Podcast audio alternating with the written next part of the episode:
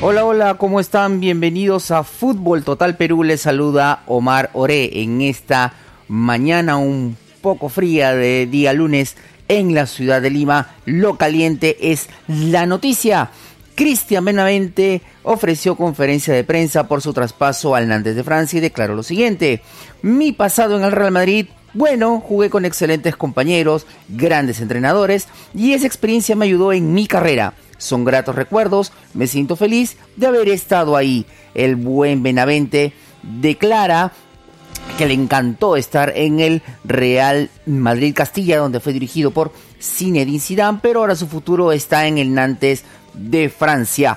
En la Bundesliga, Iván Perisic no la pasaba bien en el Inter y está en este momento pasando exámenes médicos con el Bayern de Múnich mientras nuestro compatriota, el jugador central Renato Tapia, retornó al once ideal de la fecha 2 del torneo holandés. Siguiendo con los seleccionados nacionales, Ricardo Gareca visitó a Cristian Cueva en Brasil y le solicitó de manera inmediata que busque otro equipo si es que está incómodo en Santos para que tenga minutos de juego y no pierda su titularidad en la selección nacional.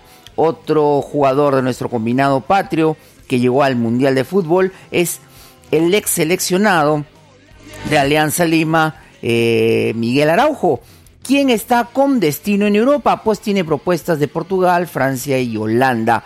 El ex defensor de Alianza Lima está eligiendo su destino y podría estar viajando la próxima semana a uno de estos países.